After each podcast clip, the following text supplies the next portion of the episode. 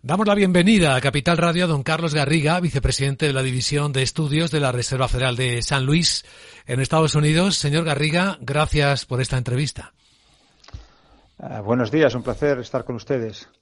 Bueno, eh, sabe usted que los mercados parecen estar ahora un poco más preocupados porque creen que los bancos centrales y la Fed va a tener que ser más agresiva de lo que inicialmente estaban calculando a la luz de los últimos datos.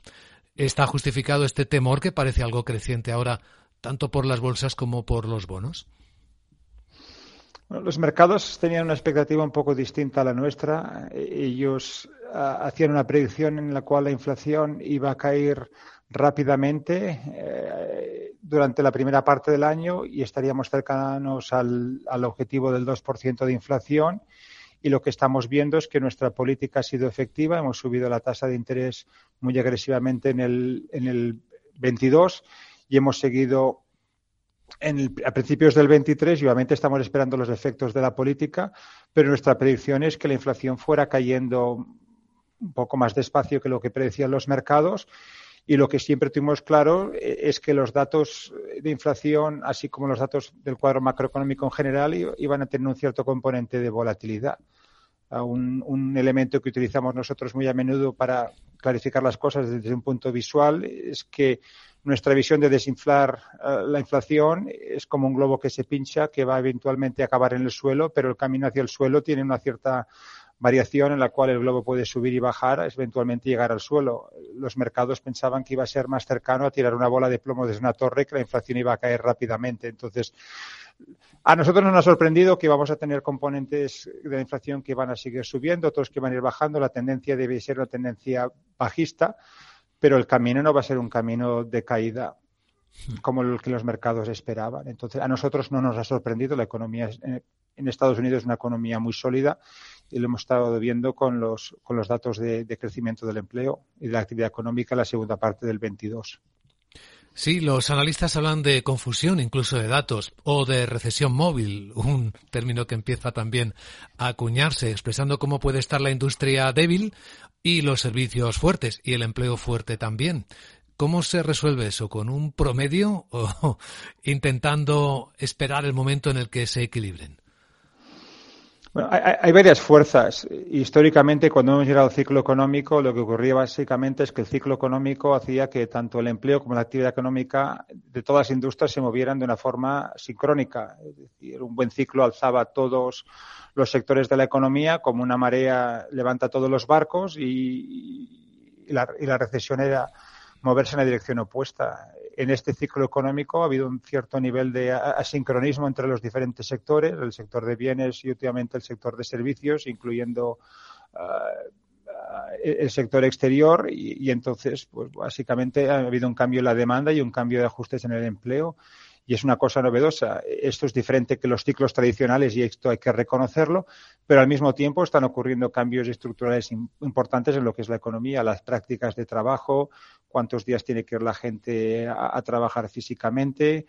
Hay un cambio también demográfico importante. La generación del baby boom después de la Segunda Guerra Mundial está globalmente retirándose. Hay una caída en la fertilidad. Entonces hay que tener en cuenta que tenemos un cambio en lo que sería el ciclo económico desde el punto de vista más tradicional, al mismo tiempo que tenemos cambios importantes a nivel estructural dentro de cada economía y además tenemos también cambios geopolíticos a raíz de la pandemia, ¿no? Alineamiento a raíz de la guerra de Ucrania entre diferentes uh, países en el globo y cambios que ya venían de antes en, el tráfico de, individuos, movilidad geográfica, al cerrar ciertas fronteras por políticas, uh, por políticas internas proteccionistas y la pandemia que ha acelerado otros, otros cambios ¿no? en lo que sería la cadena de distribución de bienes. Entonces, realmente estamos un poco intentando deshojar una margarita que tiene un montón de, de, pétalos y viendo realmente qué es lo que nos queda al final, separando los componentes estructurales de los componentes cíclicos y todo ha ocurrido al mismo tiempo y eso hace que básicamente nuestras capacidades de predecir en los modelos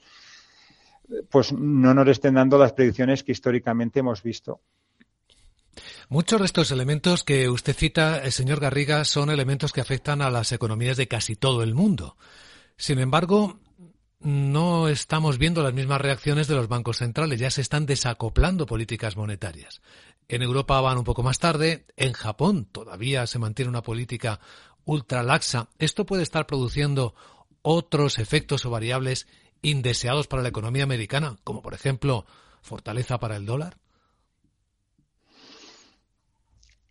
Desde luego, es decir, eh, los bancos centrales eh, no, normalmente no internalizan lo que están haciendo ah, los otros bancos centrales en el resto del mundo. Lo que sí que estos efectos se tienen en cuenta en, el cuadro macroeconómico. Es decir, si el dólar se fortalece y la economía empieza a importar más que exportar, eso tiene un efecto en lo que sería la caída de la medición del PIB y entonces estos efectos sí que se tienen en cuenta a través de los, de los cuadros y las variables macroeconómicas, pero los bancos centrales, cada uno tiene un mandato distinto. En el caso de Estados Unidos eh, tenemos un mandato dual de mantener el, máximo empleo y, y estabilidad de precios.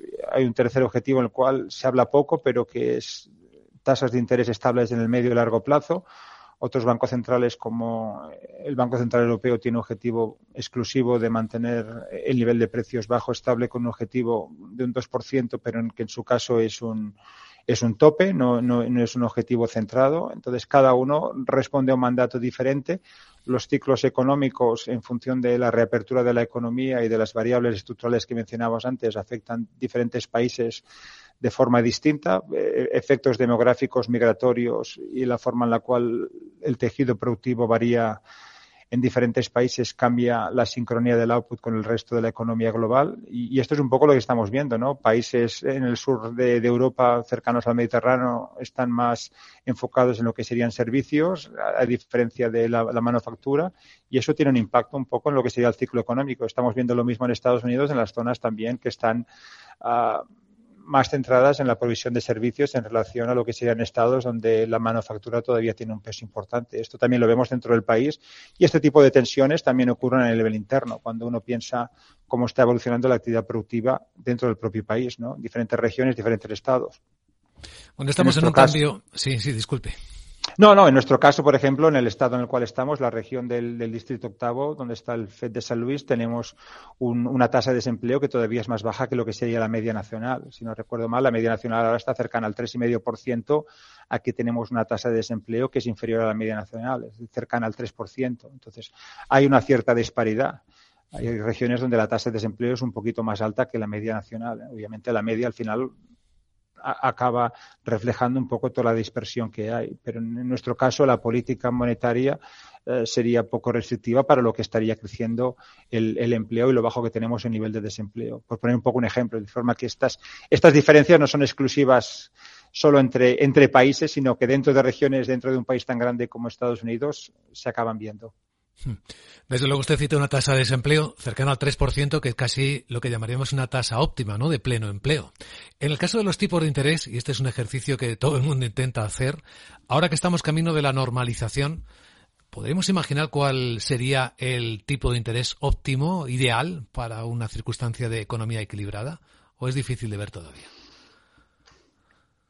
Bueno, de la forma en la cual piensan en general los, los, economistas es que la combinación del tipo de interés tiene que básicamente equilibrar lo que sería un crecimiento real de la economía cuando uno piensa en tasas nominales y si el crecimiento normal del medio y largo plazo es cercano al 2%, 1,5-2%, con una tasa de inflación también cerca del objetivo del 2%, estaría dando tasas nominales del 4%. Es lo que uno cabría esperar. Es decir, una economía operando de forma normal debería combinar el objetivo de inflación cercano al 2% más la tasa de crecimiento de la economía real. Y la tasa de economía real, desde un punto de vista macroeconómico, suele ser una combinación entre el crecimiento de la población y el crecimiento de la productividad. Eso históricamente ha sido cercano al 2% cuando miramos en términos per cápita, hoy en día tenemos un poquito un envejecimiento de la población global, entonces si miramos en términos absolutos, deberíamos tener tasas, si la población crece un 1%, cercanas al 5%, y si uno piensa en términos per cápita, pues cercano entre 3,5 y un 4%. Es lo que uno pensaría que debería ocurrir en el medio largo plazo si la economía no estuviera expuesto a, shocks continuos que mueven un poco la tasa en, relación a ese punto estable. Pero eso es un poco, yo lo que diría que todos los economistas piensan mirando datos de los últimos 100, ah, 120 años en economías desarrolladas. Economías emergentes tienen tasas en muchos casos un poco más elevadas porque tienen más crecimiento de la, población, de la, de la productividad Ah, también en otros casos tienen crecimiento demográfico más importante y, en otros casos, pues la, pura acumulación de factores productivos. Eh, ¿Qué peso, por cierto, tiene ahora mismo en el análisis de expectativas el alto nivel de endeudamiento sobre el que están advirtiendo los organismos internacionales, que en el caso de Estados Unidos les lleva ya es casi un ritual, ¿no? A plantear en las cámaras elevar el techo de la deuda una y otra vez. Bueno, es decir, eh, el endeudamiento, eh, yo creo que es importante separar lo que sería el endeudamiento de los hogares y de las empresas. Y en este sentido, estos están relativamente contenidos en relación a lo que hemos visto en otros periodos históricos, como la antesala de la crisis financiera del 2007-2008.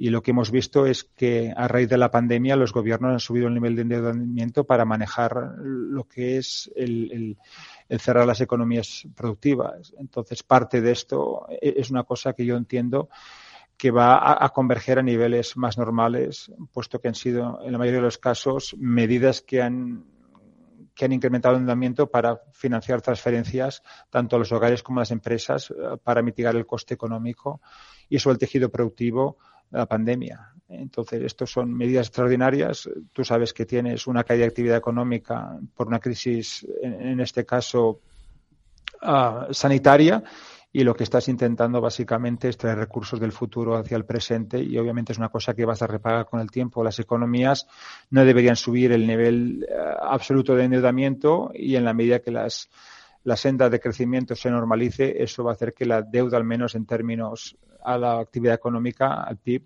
vayan cayendo, a, menos que haya otro shock. Parece que los estímulos económicos se han acabado a, nivel global. Eso parece, efectivamente. Y todo el mundo ha estado aportando algo, los gobiernos, también los bancos, los tesoros y los bancos centrales, que ahora tienen que estar reduciendo o ajustando el balance en algunos casos pues publicando las pérdidas, ¿no? Que les habrá costado en algún ejercicio esta circunstancia. ¿Cómo va el ritmo de reducción de balance en Estados Unidos visto desde dentro de, del FED? Bueno, el, el, el, objetivo de la política de ajuste básicamente era poner un proceso relativamente mecánico y estable en la cual parte de los vencimientos se amortizaran y no se reinvirtieran y que de forma casi mecánica fuera un proceso, un, proceso que, estaría un poco en la habitación de atrás en la cual nadie tuviera que preocuparse y que el instrumento prioritario a la hora de conducir la política monetaria fuera los ajustes en la tasa de interés en, las reuniones que tenemos cada seis semanas. Entonces, en ese sentido, yo diría que el objetivo se está cumpliendo. La tasa la tasa que pusimos en la cual se van reduciendo los balances es lento, pero también lo que tenemos que tener en cuenta es que se tienen que mirar los balances en relación a la actividad económica, al PIB. El PIB ha estado creciendo. En, la segunda parte del 22 el crecimiento económico casi excede en media un 3% y vamos a ver un poco el crecimiento esperado que tenemos en el, en el año 23. También hay que tener eh, presentes que el crecimiento económico que hubo en, los Estados Unidos en el año 21 fue superior al 5% que para una economía que históricamente crece al 1,5-2%, que es lo que hemos tenido en las últimas décadas, es un crecimiento sustancial. Estamos hablando de un factor casi de 3, ¿no? Obviamente hay efectos bases, pero un crecimiento económico muy sorprendente y entonces a medida que la economía se estabilice tanto en el 23 como en el 24 deberíamos volver a la senda de crecimiento que hablábamos hace un instante del, del, del 2%. Es lo que cabría esperar. Una última pregunta, don Carlos. De aquí a la próxima reunión del Comité de Mercados Abiertos, hasta la próxima, el próximo momento de tomar una decisión sobre la siguiente subida de tipos de interés, ¿qué datos eh, en particular va a observar con la lupa eh, la Reserva Federal? Bueno, es decir, los datos que van los datos que van apareciendo cada semana se han convertido en cierta forma al menos aquí en los Estados Unidos como un, evento deportivo que la gente sigue los mercados siguen con extrema atención yo no recuerdo ningún momento histórico en el cual la, la, la, emisión de datos casi semanalmente si siguiera con tanta con tanta atención. Obviamente, los datos quizá que vamos a ver más importantes van a ser los datos que tenemos a nivel mensual, tanto de empleo como inflación y, de los dos diferentes índices de precios, que a pesar de que vienen de diferentes, uh, tienen de la misma, de diferentes fuentes, acaban acaban teniendo una variación bastante parecida. Entonces, en este sentido, lo que vamos a tener es un dato de inflación, si no recuerdo mal, el día de la reunión, y nos va a dar un poquito una idea sobre si, si la caída de la inflación, este periodo desinflacionario que el Chair Powell ha hablado tantas veces, eh, va a ser una caída plomática como la que mencionamos al principio de la entrevista o, va a ser un proceso uh, más volátil. Obviamente somos conscientes de que las presiones globales van a tener un cierto impacto. La reapertura de, China y el crecimiento que va a venir